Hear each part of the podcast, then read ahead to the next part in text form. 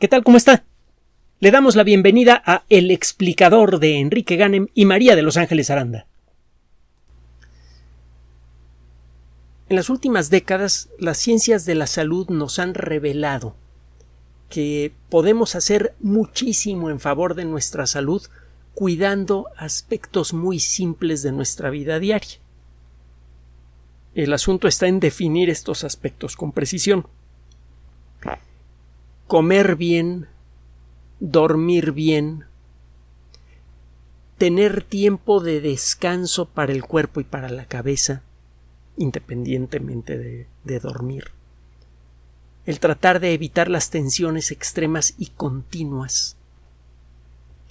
Eh, no fumar, no beber o si se bebe, beber con mucha moderación y de manera irregular. Todos estos parecen consejos del siglo XIX y en realidad muchos de ellos son incluso mucho más antiguos. Eh, el eh, cuidar lo que comemos es algo que se recomienda desde hace muchísimo tiempo en muchas culturas. El caso es que en las últimas dos décadas y media, tres décadas, hemos eh, establecido mecanismos cada vez más formales para tratar de determinar de manera verificable qué significa comer bien. Porque obviamente cada cultura y a veces cada persona tiene sus propios consejos.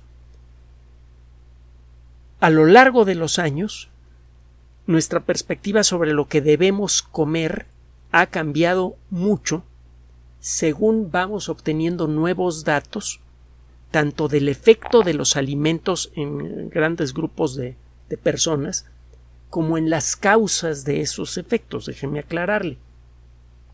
Por mucho tiempo, y este es un, ejemplo clásico, se pensó que el, el, tomar salsas picantes o café era una receta para desarrollar úlceras. Y efectivamente había muchos datos que indicaban que una persona que llevaba una vida normal, quizá con molestias menores, agravaba rápidamente cuando consumía de manera regular eh, salsas picantes o, eh, o, café.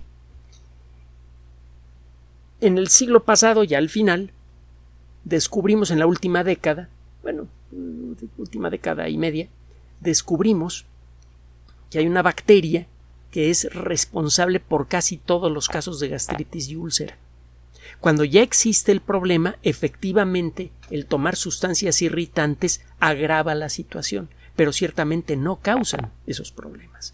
De hecho, el consumir de manera razonable salsas picantes es recomendable. En las salsas picantes encuentra usted capsaicina, que es el, el componente que hace que pique el chile, y la capsaicina es un excelente antiinflamatorio. Tiene ciertas propiedades anticancerígenas o cuando menos que reducen el riesgo de cáncer, más bien sería más apropiado decirlo. En la eh, salsa picante bien hecha, fresca, encuentra usted muchas vitaminas, muchos minerales de fácil asimilación, etcétera, etcétera. Y el café, pues bueno, por mucho tiempo se pensó que el café era responsable incluso de cáncer, y ahora tenemos claro que en prácticamente todos los efectos conocidos y medidos hasta ahora del café en la salud son buenos. Tenga o no tenga cafeína, aunque parece que los efectos mejores en el sistema nervioso, los que involucran eh, la protección contra eh, protección parcial contra enfermedades neurodegenerativas, es eh, generado por la cafeína. Así que tomar café con cafeína es buena idea si es usted de las personas que tolera la cafeína bien, que son, somos la mayoría de las personas del mundo. Pero hay gente que con tomar un poquito de cafeína se siente mal todo el día. Esa gente no debe tomar eh, café. Es más, hay gente que no puede tomar café descafeinado. El, café descafeinado tiene entre un 1 y un 5, bueno, depende de quién lo haga, ¿no? Pero entre un 1 y un 5% de, de la cafeína que tendría el mismo café, pero sin descafeinar. Si no se puede retirar toda la cafeína del café, se retira el 95% o más de la cafeína de, de un café bien descafeinado, pero queda algo. Tomar chocolate se pensó que era un vicio. Y bueno, sí hay personas que pueden llegar a aficionarse mucho al consumo de, de chocolate, pero el consumo moderado de chocolate, que es algo fácil de conseguir, parece que tiene efectos interesantes en la salud. Son efectos moderados. Muchas veces estos efectos son exagerados en algunos medios de comunicación masiva. Ciertamente el tomar chocolate, mientras más negro mejor, mientras más amargo mejor, eh, protege un poquito contra enfermedades neurodegenerativas, contra algunas formas de cáncer, incluso parece que protege los dientes. Claro está, mientras menos azúcar y leche tenga el chocolate. Entonces, a lo largo de los años hemos aprendido primero que algunas cosas que estaban eh, prohibidas por la medicina del pasado ahora están no solamente permitidas sino incentivadas. No es una mala idea tomar café si usted puede tolerarlo. Y por otro lado hemos descubierto que el efecto que tienen los alimentos en nosotros varía de una persona a otra, o cuando menos de en, distintos grupos de personas. Esto tiene que ver con la genética. Así que los consejos sobre qué se debe consumir y no se debe consumir en la comida cada vez se están particularizando más. Eh, estamos descubriendo, por ejemplo, que el tomar lácteos puede aumentar un poco la probabilidad de desarrollar cáncer de seno o de próstata en ciertas circunstancias, pero también reduce otro tipo de problemas en la salud. Todo eso poco a poco lo estamos descubriendo como consecuencia de estudios a gran escala que se realizan en eh, centros de investigación, en hospitales, etcétera, etcétera. Recientemente eh, fueron publicados eh, varios trabajos, en los últimos pocos años, fueron publicados varios trabajos sobre el papel que tiene la pimienta en la salud. La pimienta es una de las especies más antiguas conocidas para la sociedad humana, una de las más populares desde hace muchísimo tiempo. Y al igual que el café, al igual que el chocolate, al igual que las salsas picantes, etcétera, ha sido acusada en algunas culturas de ser causante de problemas. Y en otras culturas se le tiene aprecio por tener eh, propiedades suaves. Por ejemplo, en la medicina ayurvédica se le se, cree que la, eh, eh, la pimienta tiene propiedades que sirve para eliminar el problema de gases en el tracto digestivo. En pocas palabras. Eh, la medicina china lo usa para tratar epilepsia. En otras culturas del mundo se cree que, la, que la pimienta puede evitar infecciones en el tracto digestivo. Esto último, por cierto, fue confirmado hace ya varias décadas como consecuencia de una cadena de estudios que se hicieron sobre el efecto que tienen muchas especias en la salud y en particular en el desarrollo de enfermedades del tracto digestivo, que siguen siendo de las principales eh, causantes de hospitalización e incluso de muerte en muchos lugares del planeta, y no solo en países atrasados, incluso en países del primer mundo. Resulta que varios componentes de la pimienta realmente tienen actividad antibacterial. Esto no significa que si usted se enferma de la garganta y toma mucha eh, pimienta se va a curar. Significa que si usted tiene un alimento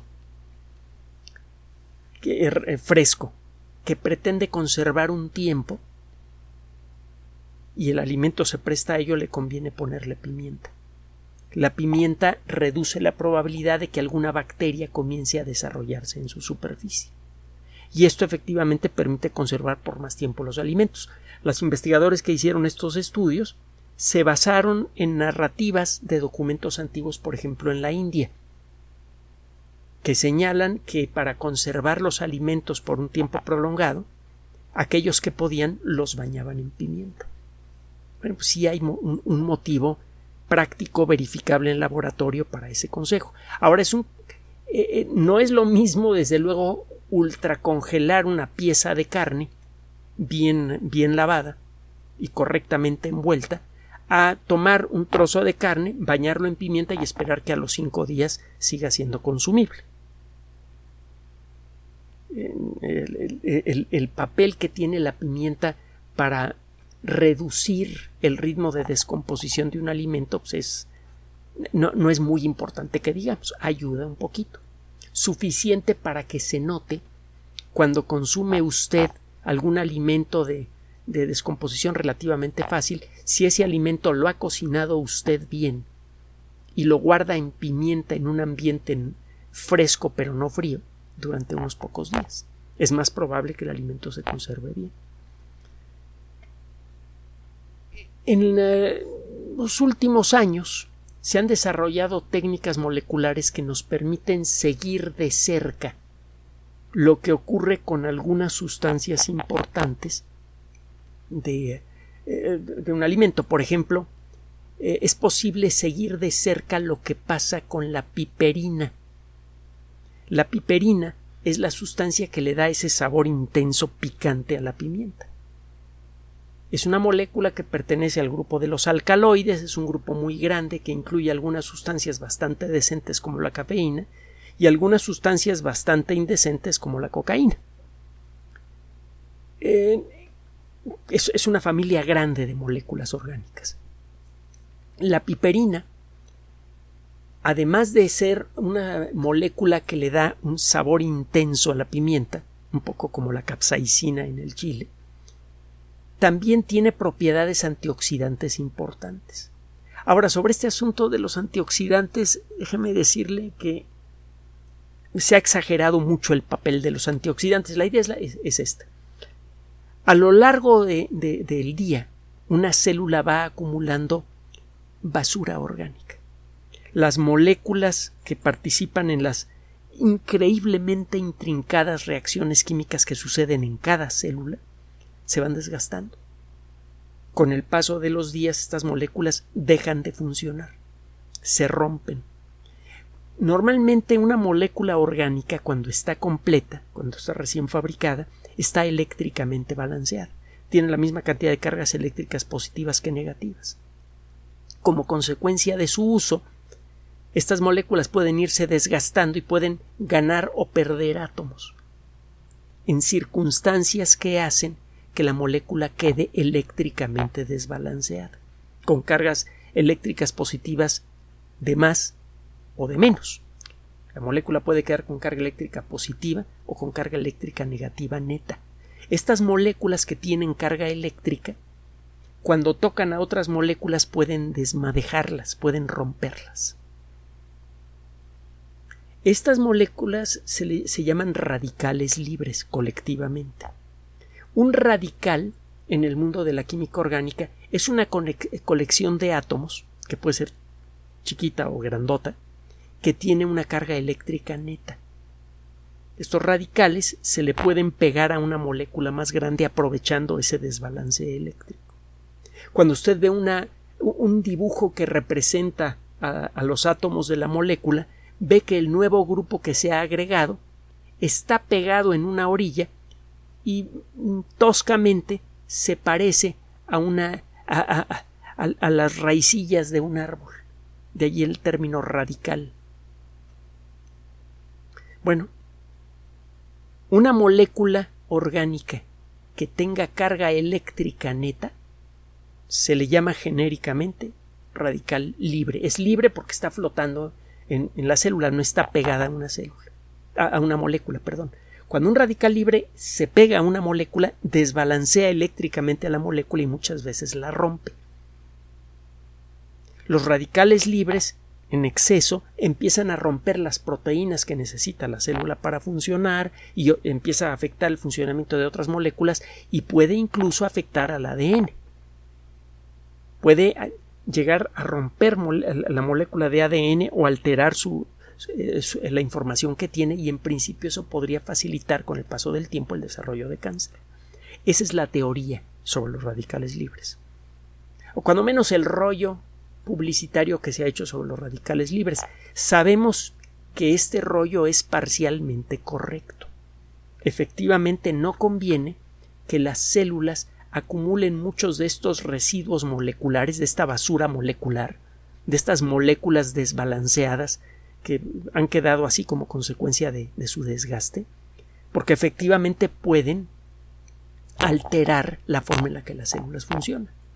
Por ejemplo, hay un estudio por aquí, es, un estudio que, que tiene que ver con la piperina,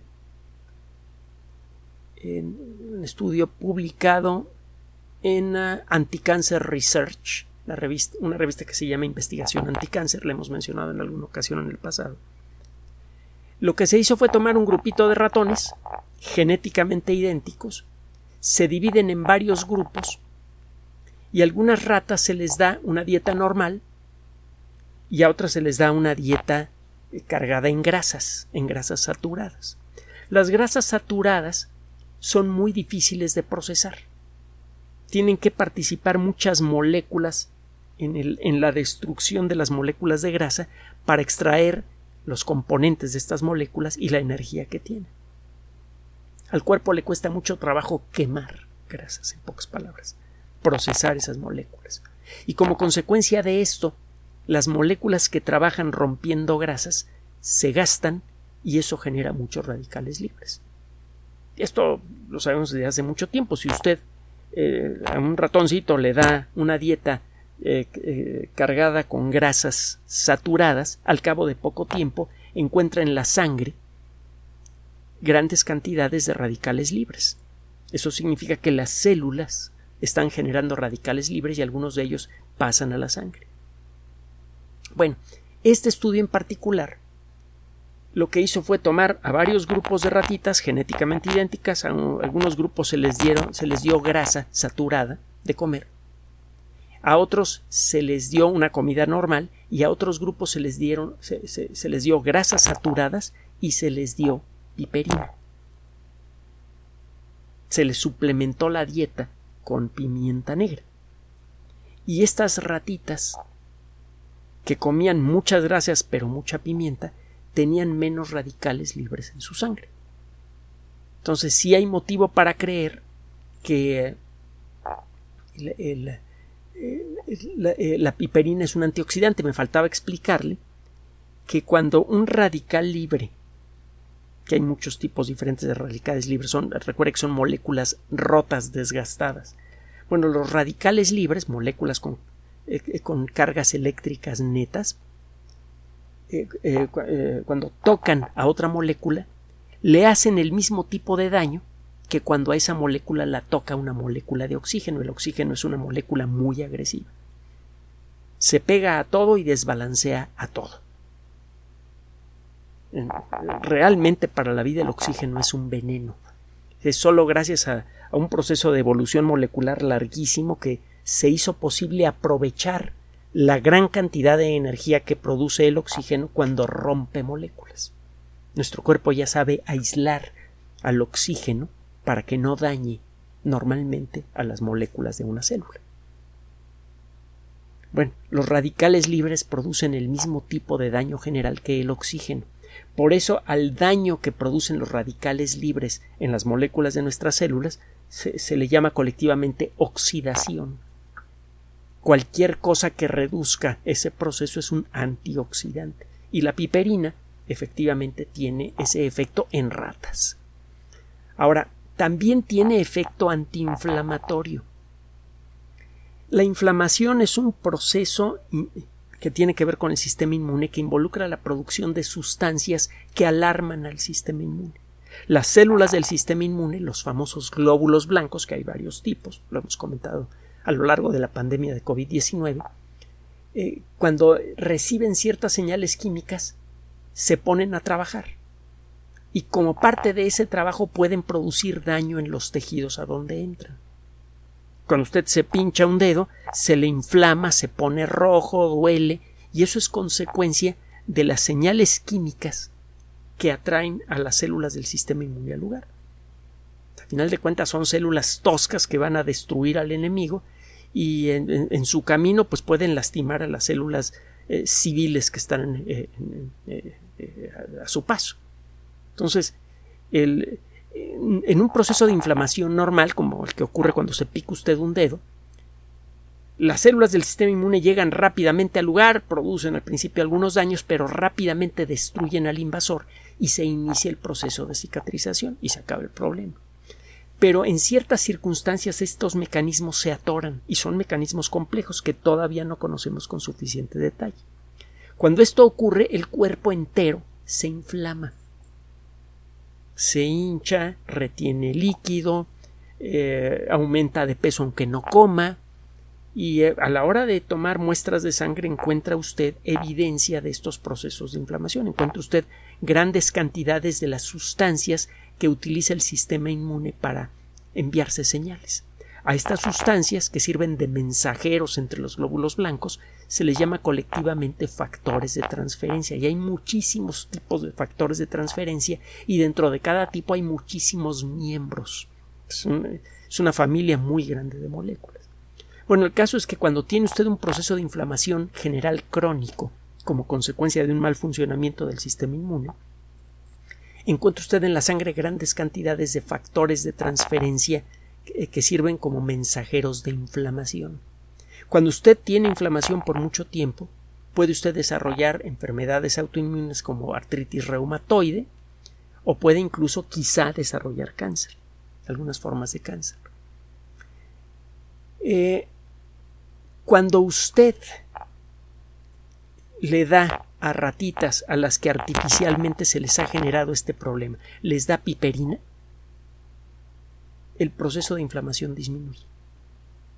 Actúa como un antiinflamatorio general. Quizá, todavía no lo sabemos, con mejores efectos que otros inflamatorios que hemos usado en el pasado. Los antiinflamatorios esteroideos, los derivados de la cortisona, son muy buenos y muy peligrosos tienen que ser manejados bajo estricta vigilancia médica continua. De otra manera pueden generar muchos más problemas que los que resuelven. La historia de los problemas generados por los derivados de la cortisona es eh, eh, muy bien conocida por los médicos y bueno, ¿para qué le cuento? Entonces, los antiinflamatorios esteroideos son muy buenos pero muy peligrosos. Los antiinflamatorios no esteroideos no son tan efectivos y algunos de ellos generan problemas de alergias como el ácido acetilsalicílico. Otros pueden generar otro tipo de problemas. No se sabe si la eh, si, perdón, si la piperina, que es el componente activo de la, de la pimienta, va a ser un buen antiinflamatorio sin efectos secundarios importantes. Nada más sabemos que tiene efecto antiinflamatorio. No sabemos si tiene un efecto importante. Ahora, otra cosa que tiene la piperina es que aumenta la capacidad del cuerpo para absorber y utilizar sustancias interesantes. En estas circunstancias la piperina por sí misma no realiza ninguna función. Solamente facilita que otras sustancias hagan una buena función en el cuerpo. Este es el caso del resveratrol, una sustancia que se encuentra en grandes cantidades en la piel de algunas uvas. El vino de Rioja, por ejemplo, parece que tiene un nivel bastante interesante de resveratrol y se dijo, bueno, pues eh, es que el resveratrol puede reducir mucho los procesos generales de inflamación, reduce la acumulación de eh, grasa en las arterias, entonces puede evitar eh, enfermedades cardiovasculares, derrames cerebrales, ataques al corazón, etc. También es un anticáncer excelente. Todo sonaba muy bien, pero con el paso de los años, esto sucedió en la década de los noventas, empezó a quedar claro que el resveratrol no sirve para nada. Si usted toma pastillas de resveratrol, no tienen efecto. La gente que toma resveratrol experimenta el mismo riesgo de cáncer que la gente con características similares que no lo toma. Y es que el resveratrol es eh, rápidamente destruido en el tracto digestivo. Es una de las cosas que hemos descubierto más o menos recientemente. La eh, piperina, el componente activo de la pimienta, de nuevo, reduce el proceso de destrucción de resveratrol en el tracto digestivo. Entonces el resveratrol que entra al cuerpo, si entra acompañado de piperina, tiene más posibilidades de pasar a la sangre y empezar a ejercer su efecto. No sabemos qué tan bueno va a ser realmente el resveratrol en seres humanos, pero ciertamente vamos a poder empezar a explorar ese efecto acompañando el resveratrol con piperina con el componente de la pimienta. Eso va a permitir que la pimienta, que, perdón, que, la, que el resveratrol llegue a la sangre, que no sea destruido en el tracto digestivo. Lo mismo ocurre con la curcumina. que es una sustancia también muy interesante que se encuentra usted en la cúrcuma. La curcumina la encuentra usted en eh, muchos alimentos, por ejemplo, en eh, la comida hindú, etc. Y tiene además, bien utilizada, tiene un sabor bastante agradable. Bueno, eh, la curcumina podría tener algún efecto anticancerígeno, etcétera, etcétera, pero tampoco se ha podido evaluar realmente en seres humanos porque normalmente es destruida en el tracto digestivo. Resulta que en un experimento eh, en, seres humanos, eh, si usted toma 20 miligramos de piperina, miligramos, milésimas de gramo, 20 miligramos de piperina, con 2 gramos de curcumina, la cantidad de curcumina que llega a la sangre aumenta en un 2000%. Aumenta a lo bestia. La pimienta ayuda a que se absorba la curcumina y se sospecha, subrayo, que la curcumina puede tener buenos efectos en la salud. Claro está, a lo mejor luego descubrimos que además de los efectos buenos tiene efectos malos, así que váyase con cuidado. No, no, no, eh, eh, estos eh, cualquier trabajo científico debe, no debe ser leído como un libro religioso, que revela la verdad y, que, ya no va a cambiar nunca. Ah, pues, poco a poco vamos descubriendo cuál es esa verdad. hay otra, otros estudios que sugieren que la piperina tiene el mismo efecto con el betacaroteno, que es esta sustancia que hace que las zanahorias tengan el color que tienen. El betacaroteno es un precursor de la vitamina A si usted toma vitamina A, corre el riesgo de desarrollar problemas como tumores en el cerebro y otras cosas más. No hay que tomar vitamina A en exceso. Además, la piel se le puede resecar, nerviosismo. El tomar vitamina A en exceso es mala idea, pero la vitamina A es necesaria para la salud. Una forma de tomar vitamina A sin tomarla es tomar beta-caroteno, por ejemplo, tomar muchas zanahorias. Solo que muchas veces el beta-caroteno, que es, es un buen precursor de la vitamina A y tiene otros efectos interesantes, también es destruido por el tracto digestivo o sale del tracto digestivo sin entrar al cuerpo. La piperina aumenta la absorción del el betacaroteno. Y bueno, ya para terminar, se ha encontrado que la piperina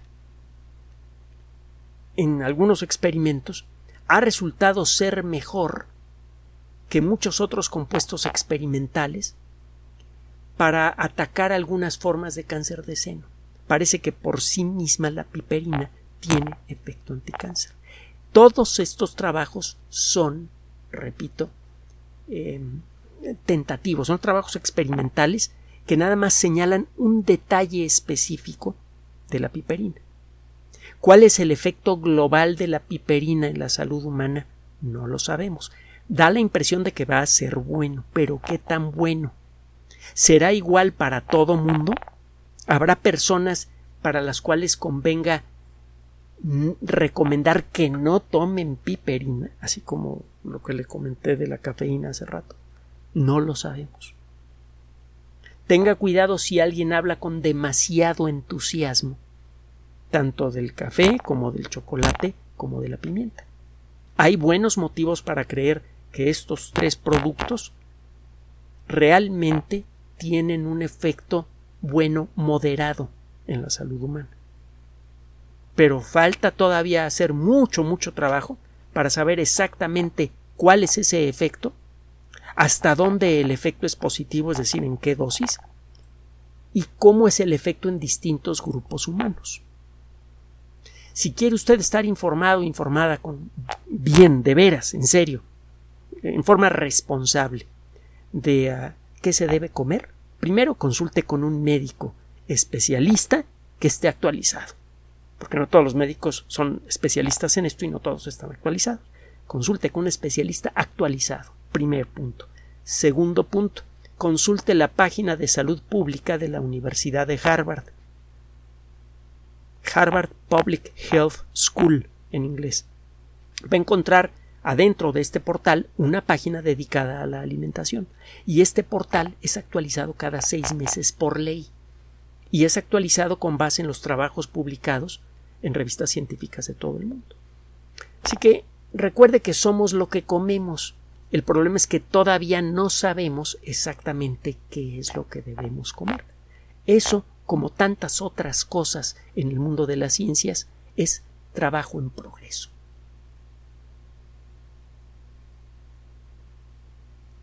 Gracias por su atención.